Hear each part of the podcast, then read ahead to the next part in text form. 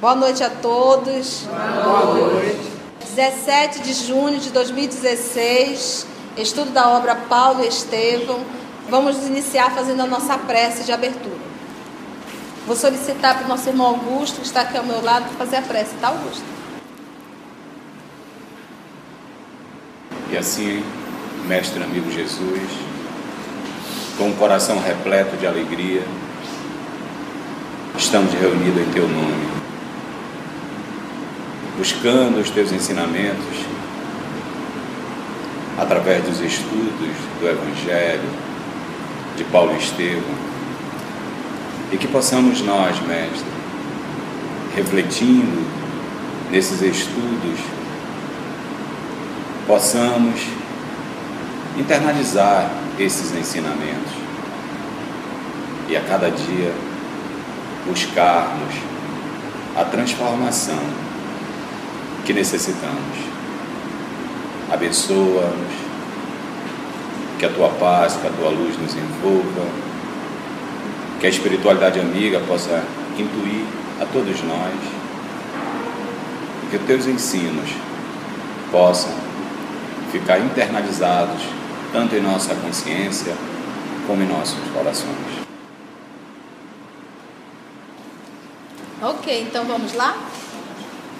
Então, nós estamos ainda em Jerusalém, em plena reunião na Casa do Caminho, junto com Tiago, defendendo os nossos irmãos judeus. E nós temos do outro lado o nosso querido irmão Saulo de Tarso defendendo os gentios. A pauta da discussão nessa reunião é justamente a circuncisão.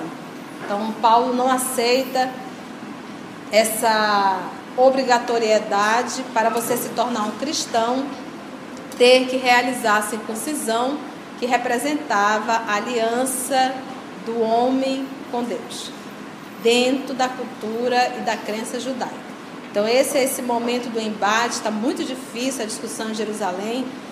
Pedro concorda com Paulo, é, entende Paulo, gostaria de poder gritar aos quatro ventos que Paulo está certo, mas ele também entende o, o Tiago menor, porque hoje a igreja de Jerusalém tem muitas pessoas necessitadas que precisam ser alimentadas. E quem está bancando financeiramente a igreja de Jerusalém, igreja na, na condição de, da congregação, é justamente os israelitas. São eles que estão doando dinheiro. Então Pedro se preocupa, disse sim. Se nós começarmos a levar isso aqui a ferro e fogo, como é que vai ficar os necessitados?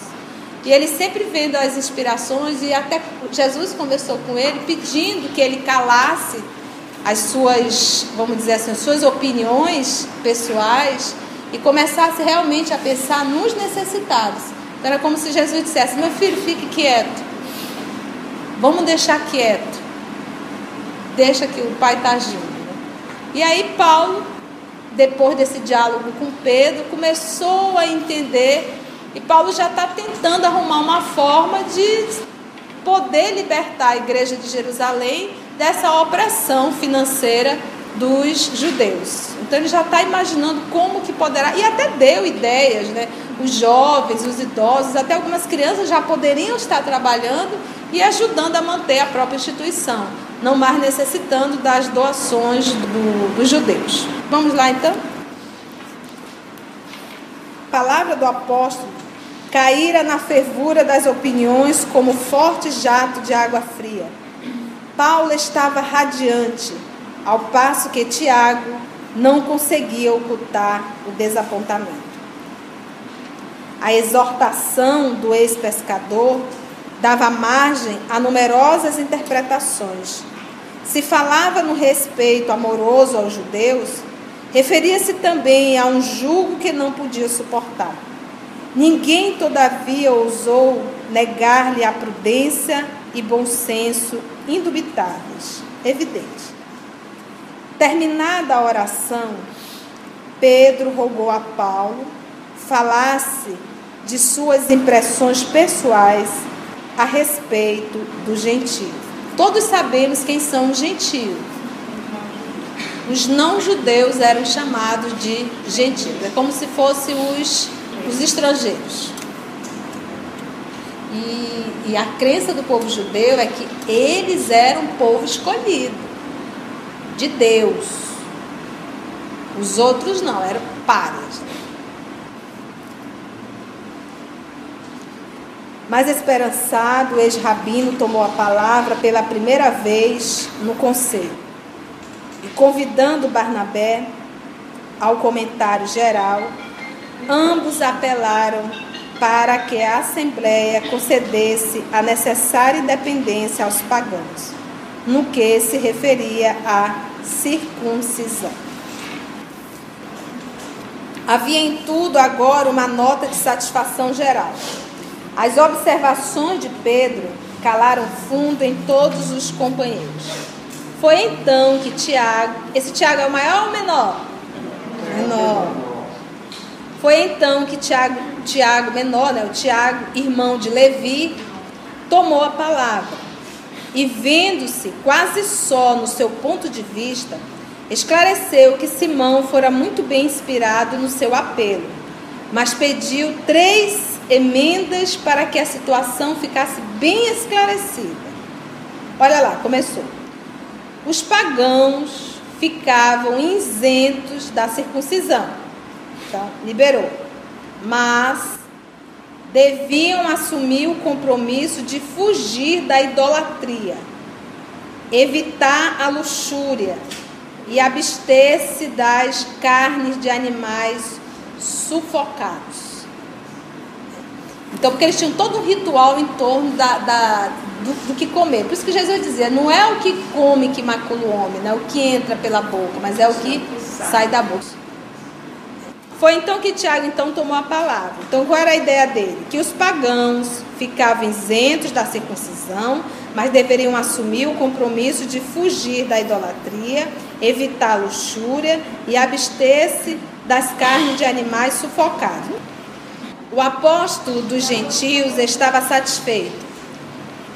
Fora removido o maior obstáculo, que seria a circuncisão. No dia seguinte, os outros três eram. Beleza. No dia seguinte, os trabalhos foram encerrados, lavrando-se as resoluções em pergaminho. Olha, reuniões sérias. Né? E o pergaminho, vocês sabem que era o quê? A pele do animal, a pele do cordeiro. E não era algo muito barato. Pedro providenciou para que cada irmão levasse consigo uma carta, como prova das deliberações em virtude da solicitação de Paulo, que desejava exibir o documento como mensagem de emancipação da gentilidade. Interpelado pelo ex-pescador, quando se achavam a sós, sobre as impressões pessoais do trabalho, o ex-doutor de Jerusalém esclareceu com um sorriso. Em suma, estou satisfeito. Ficou resolvido o mais difícil dos problemas. A obrigatoriedade da circuncisão para os gentios representava um crime aos meus olhos. Quanto às emendas de Tiago, não me impressionam, porquanto a idolatria e a luxúria são atos detestáveis para a vida particular de cada um. E quanto às refeições, suponho que todo cristão poderá comer como melhor lhe pareça, desde que os excessos sejam evitados. estou lembrando aqui, quando ele falou da luxúria, do início do livro. Ele indo visitar Abigail. Naquela Uma biga, né? romana com dois, dois cavalos soberbos, vestido à romana não, nada de luxúria. E realmente esse homem deu um salto na sua evolução em uma encarnação. Não é verdade? Pedro sorriu e explicou ao ex-rabino seus novos planos. Comentou esperançoso a ideia da coleta geral em favor da igreja de Jerusalém. Pedro estava preocupado como alimentar os seus pequeninos, né? E evidenciando a peculiar né, prudência, falou preocupado: Pedro, teu projeto de discussão e propaganda da Boa Nova, procurando angariar alguns recursos para a solução de nossos mais sérios encargos, causa-me justa satisfação. Entretanto, venho refletindo na situação da igreja antioquiana. Pelo que observei de viso, concluo que a instituição necessita de servidores dedicados que se substituam nos trabalhos constantes de cada dia. Tua ausência, ademais, com Barnabé, trará dificuldades, caso não tomemos as providências precisas. Eis porque te ofereço a cooperação de dois companheiros devotados, que me têm substituído aqui nos encargos mais pesados. Trata-se de Silas e Barzabás, dois discípulos amigos da gentilidade e dos princípios liberais. De vez em quando, entram em desacordo com Tiago, como é natural. E segundo creio, serão ótimos auxiliares do teu programa. Porque vocês recordam que Antioquia ficou dividida. Um grupo queria que fizesse a circuncisão, outro grupo disse não, não é preciso. Por isso que Paulo disse, olha, vou para uma reunião em Jerusalém e de lá eu venho com isso decidido. Então já voltou com a decisão. E aí Pedro, com uma, essa forma sábia dele, ele já falou, temos aqui Silas e Barsabás, né? Esse Barsabás. É, e, e eles, eles dois são amigos da gentilidade, então já mostrou a sua tendência e já mostrou também que eles vira e mexe tinham um desentendimento com Tiago. Então ele muito sabiamente já conduz os dois para ajudar Paulo, que estariam em plena afinidade uns com os outros, né? Bora lá mais um tiquinho? Paulo viu na sugestão a providência que desejava. Junto de Barnabé, que participava da conversação, agradeceu ao ex-pescador profundamente sensibilizado. A igreja da Antioquia teria os recursos necessários que os trabalhos evangélicos requeriam. A medida proposta era-lhe muito grata, mesmo porque, desde logo, tivera por Silas grande simpatia, presumindo nele um companheiro leal, expedito e dedicado. Expedito está aí na condição de desembaraçado, tá, gente?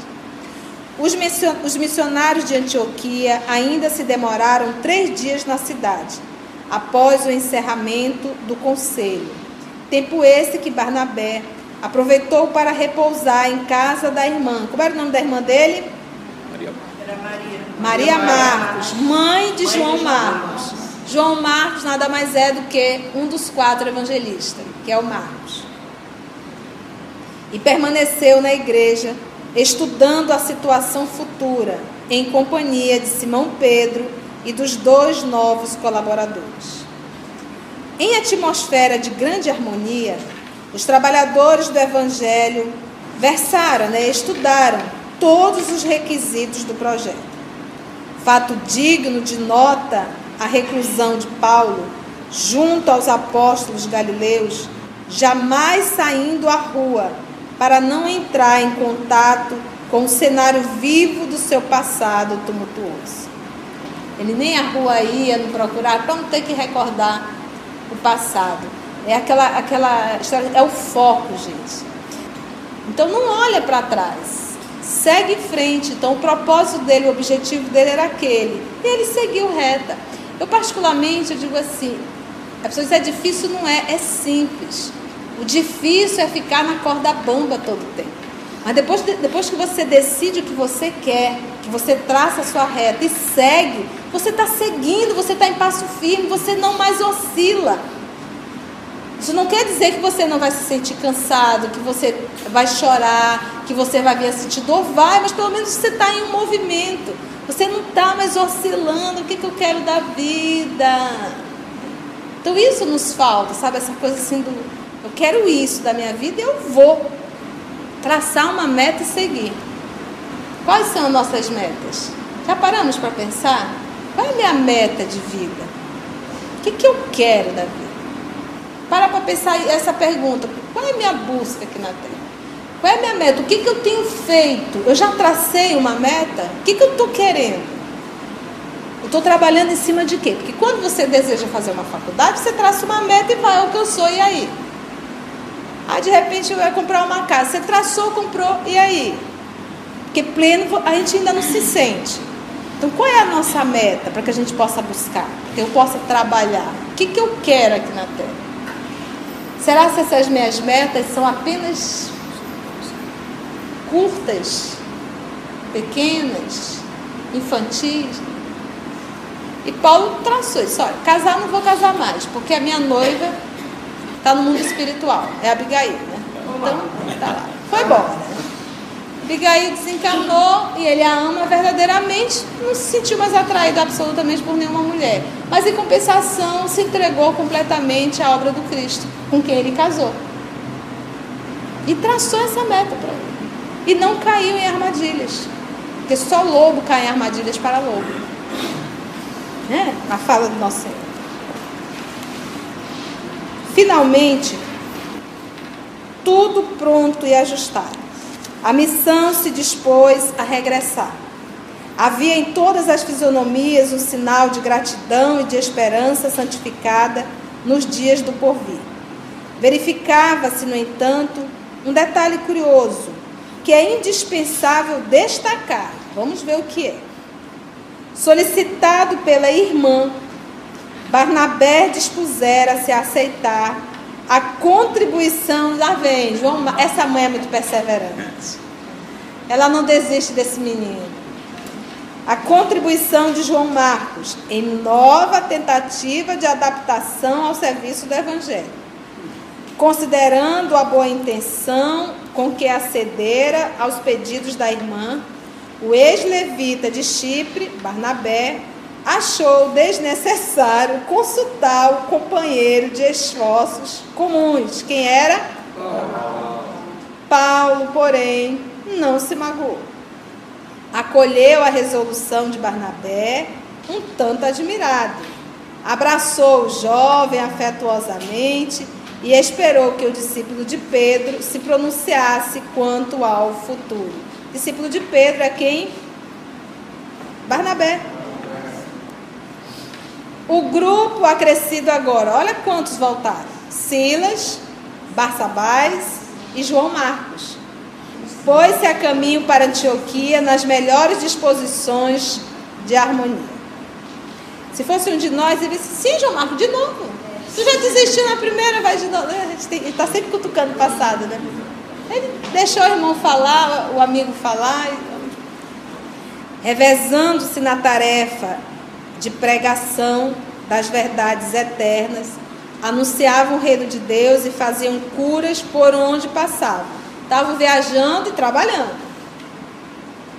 Chegados ao destino, com grandes manifestações de júbilo da gentilidade, organizaram o plano acertado para dar-lhe imediata eficiência.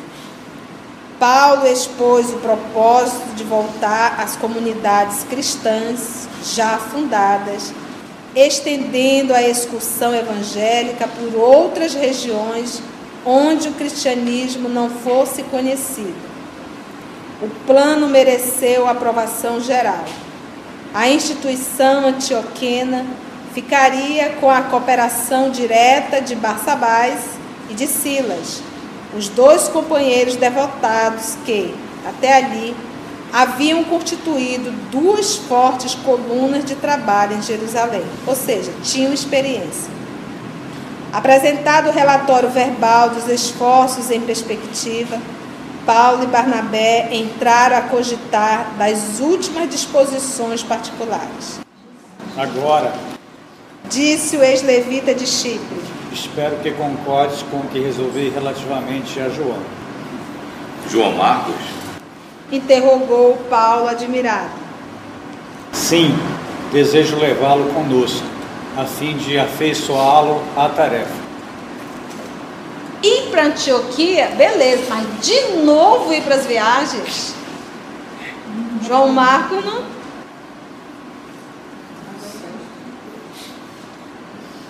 O ex-rabino franziu a sobrancelha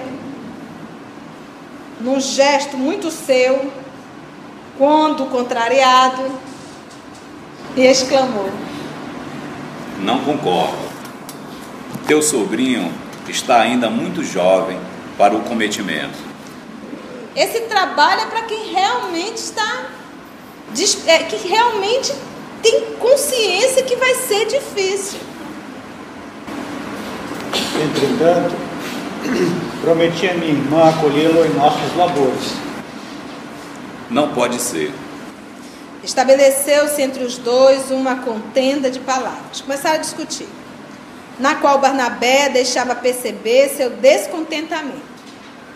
O ex-rabino procurava justificar-se, ao passo que o discípulo de Pedro, Barnabé, alegava o compromisso assumido e impugnava, né, combatia, com tal ou qual amargura, a atitude do companheiro. O ex-doutor Paulo, contudo, não se deixou convencer. Personalidade dele. A readmissão de João Marcos dizia não era justa. Poderia falhar novamente, fugir aos compromissos assumidos, desprezar a oportunidade do sacrifício, desprezar a oportunidade do sacrifício. Para ele aqui, para Paulo, essa viagem, abrir mão de uma caminha quente, de uma roupinha lavada, de um alimento gostoso, de um ambiente familiar, isso para ele é um sacrifício. Ele identifica como sacrifício. Para nós, muitas das vezes, o sacrifício é o silêncio, é o calar. É o dizer, me perdoe, você tem razão. É humildade. Para muitos de nós, o sacrifício de ser humilde ainda é muito grande. Então, é esse sacrifício que a misericórdia divina nos pede ainda. É só calar, não revidar, não criticar, não julgar, servir. Se alguém te pedir, averte, oferta-lhe também a túnica. Se alguém te pedir para andar mil, essa é a regra de Jesus. Tem muita gente que faz, já tem muita gente que faz, só que isso não dá ibope. E nós só convivemos, é, nosso, nosso meio, são pessoas que para mim são meu instrumento. Sempre vai ser assim. Eu atraio para, para em torno de mim criaturas que serão meu instrumento. Elas irão mostrar exatamente o que eu devo trabalhar em mim. Por isso que eu estou ali. Por isso que eu estou inserida naquela situação. Porque nós estamos numa escola. E o papai, que é sábio, ele me matricula na matéria que eu preciso aprender. Então, todos nós estamos matriculados na matéria que precisamos aprender. Então, eu atraio situações, eu atraio pessoas que vão trabalhar em mim o diamante bruto que ainda sou. O ex-doutor, contudo, não se deixou convencer. A readmissão de João Marco dizia não era justa.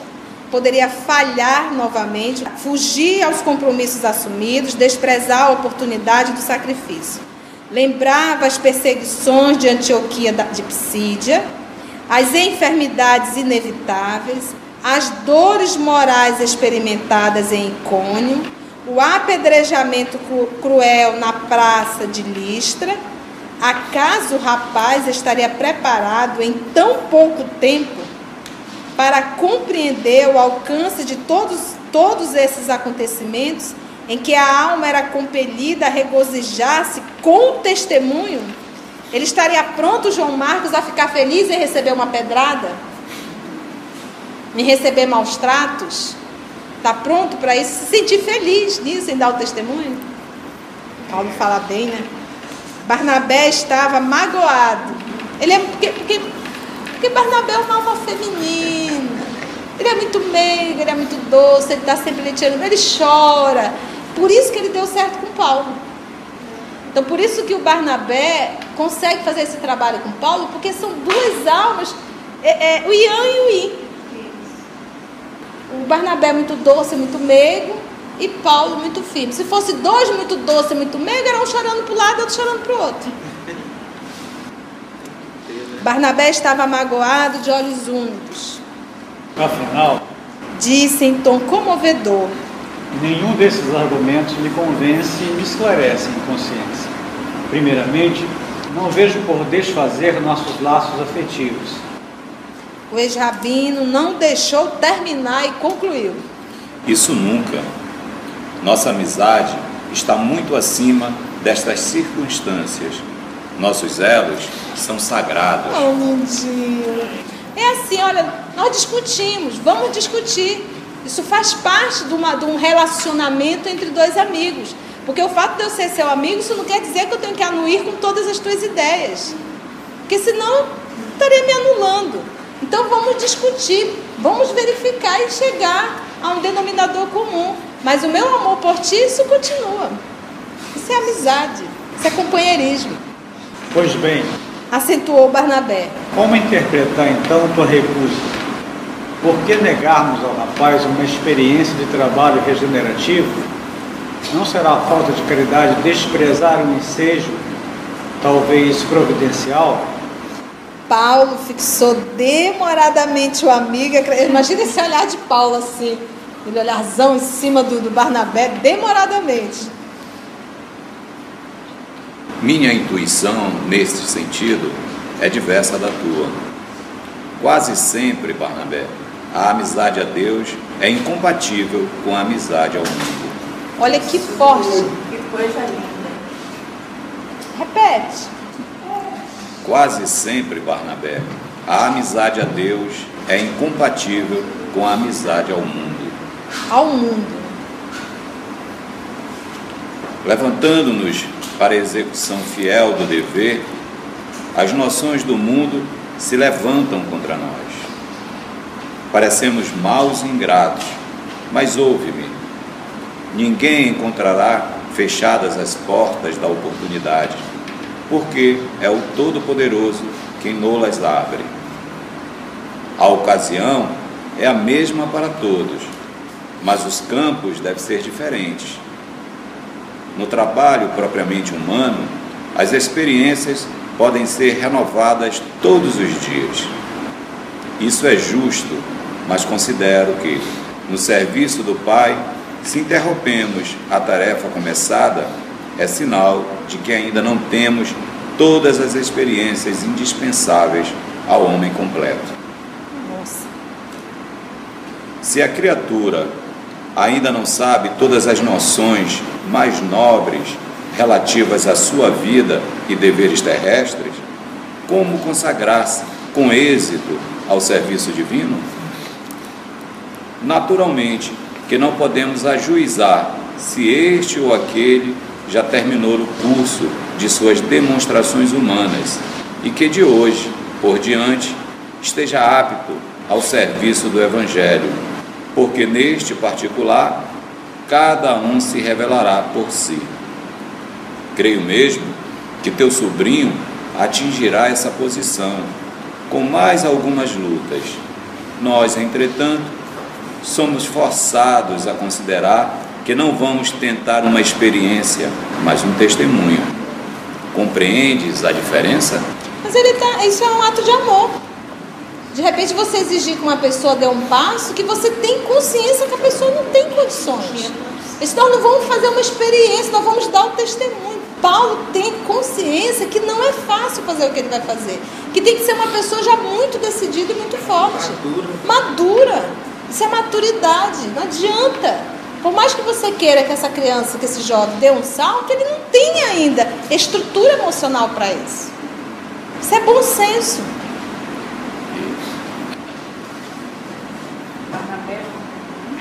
Barnabé compreendeu o imenso alcance daquelas razões concisas, irrefutáveis, e calou-se para dizer daí a momentos: Tens razão.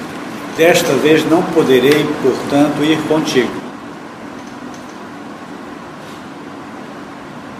Paulo sentiu toda a tristeza que transbordava naquelas palavras. E depois de meditar longo tempo, não nos entristeçamos. Estou refletindo na possibilidade de tua partida com João Marcos para Chipre. Ele encontraria ali um campo adequado aos trabalhos que lhe são necessários e, ao mesmo tempo, cuidaria da organização que fundamos na ilha. Dentro deste plano, continuaríamos em cooperação perfeita, mesmo no que se refere à coleta para a igreja de Jerusalém. Desnecessário será dizer da utilidade de tua presença em Neapafos e Salamina. Quanto a mim, tomaria a Silas, internando-me pelo Tauro, e a igreja de Antioquia ficará com a cooperação de Barsabás e Tito. Ele vai rio adentro, né? E leva Silas. Né? É, vai levar Silas. Barnabé ficou contentíssimo. Ele não excluiu o amigo, pensou rápido e disse: Bem, vou mandá-los para Chipre. E ele vai e realiza o trabalho com o sobrinho, fazendo tanto que ele quer. Barnabé ficou contentíssimo. O projeto pareceu-lhe admirável. E o objetivo também era arrecadar recursos para a igreja de Jerusalém. Paulo continuava a seus olhos como companheiro das soluções oportunas. E dentro de breves dias, a caminho de Chipre, onde serviria a Jesus até que partisse, mais tarde, para Roma. Barnabé foi com, com o sobrinho para Seleucia depois de se abraçarem ele e Paulo como dois irmãos muito amados, que o mestre chamava agora a diferente destino. Oh. oh. Separou. Acabou, né?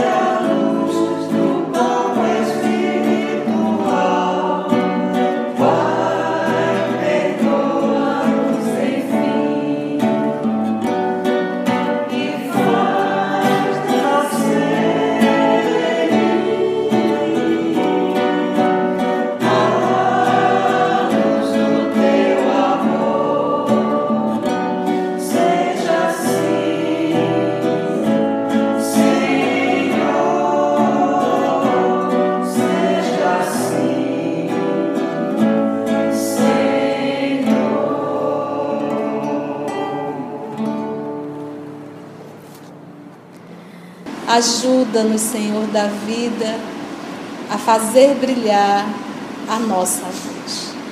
Muitíssimo obrigada por esse encontro entre amigos em torno do teu Evangelho. Muito obrigada, Senhor da vida, pelo presente que é a obra Paulo e Esther.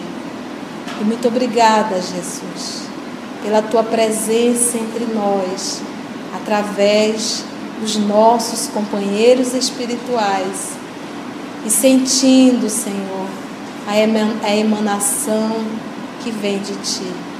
Muito obrigada, amor de nossa vida, e muito obrigado a todos vocês, amigos espirituais. Nos ajuda, Senhor, a estar contigo em nossos pensamentos, em nosso olhar, em nosso sorriso e em nosso abraço principalmente em nossas palavras.